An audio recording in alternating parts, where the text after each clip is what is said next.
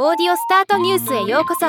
ロボットスタートによる音声業界の最新情報をお伝えする番組です。ライブワイヤーが2023年9月のポッドキャストに関する統計データを発表しました。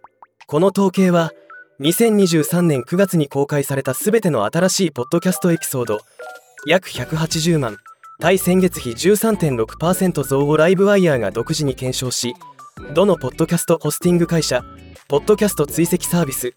CDN を使っているかを分析した結果です。エピソードシェア別のポッドキャストホスティングサービス。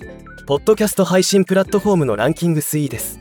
トップは Spotify for Podcasters 次いでバズスプラウト。スプリーカー。オムニスタジオ。メガフォーンと続きました。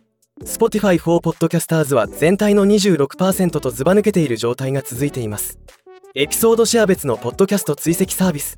ポッドキャストをトラッキングして様々な分析を行うサービスのランキング推移です。トップはポッドトラック。次いでチャータブル。アズウィズ。ポッツサイツと続きました。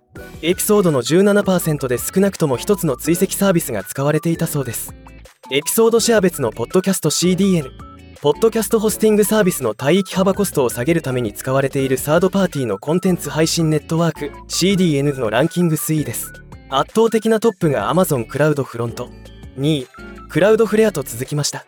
ここのところ大きな順位変動はありません。ではまた。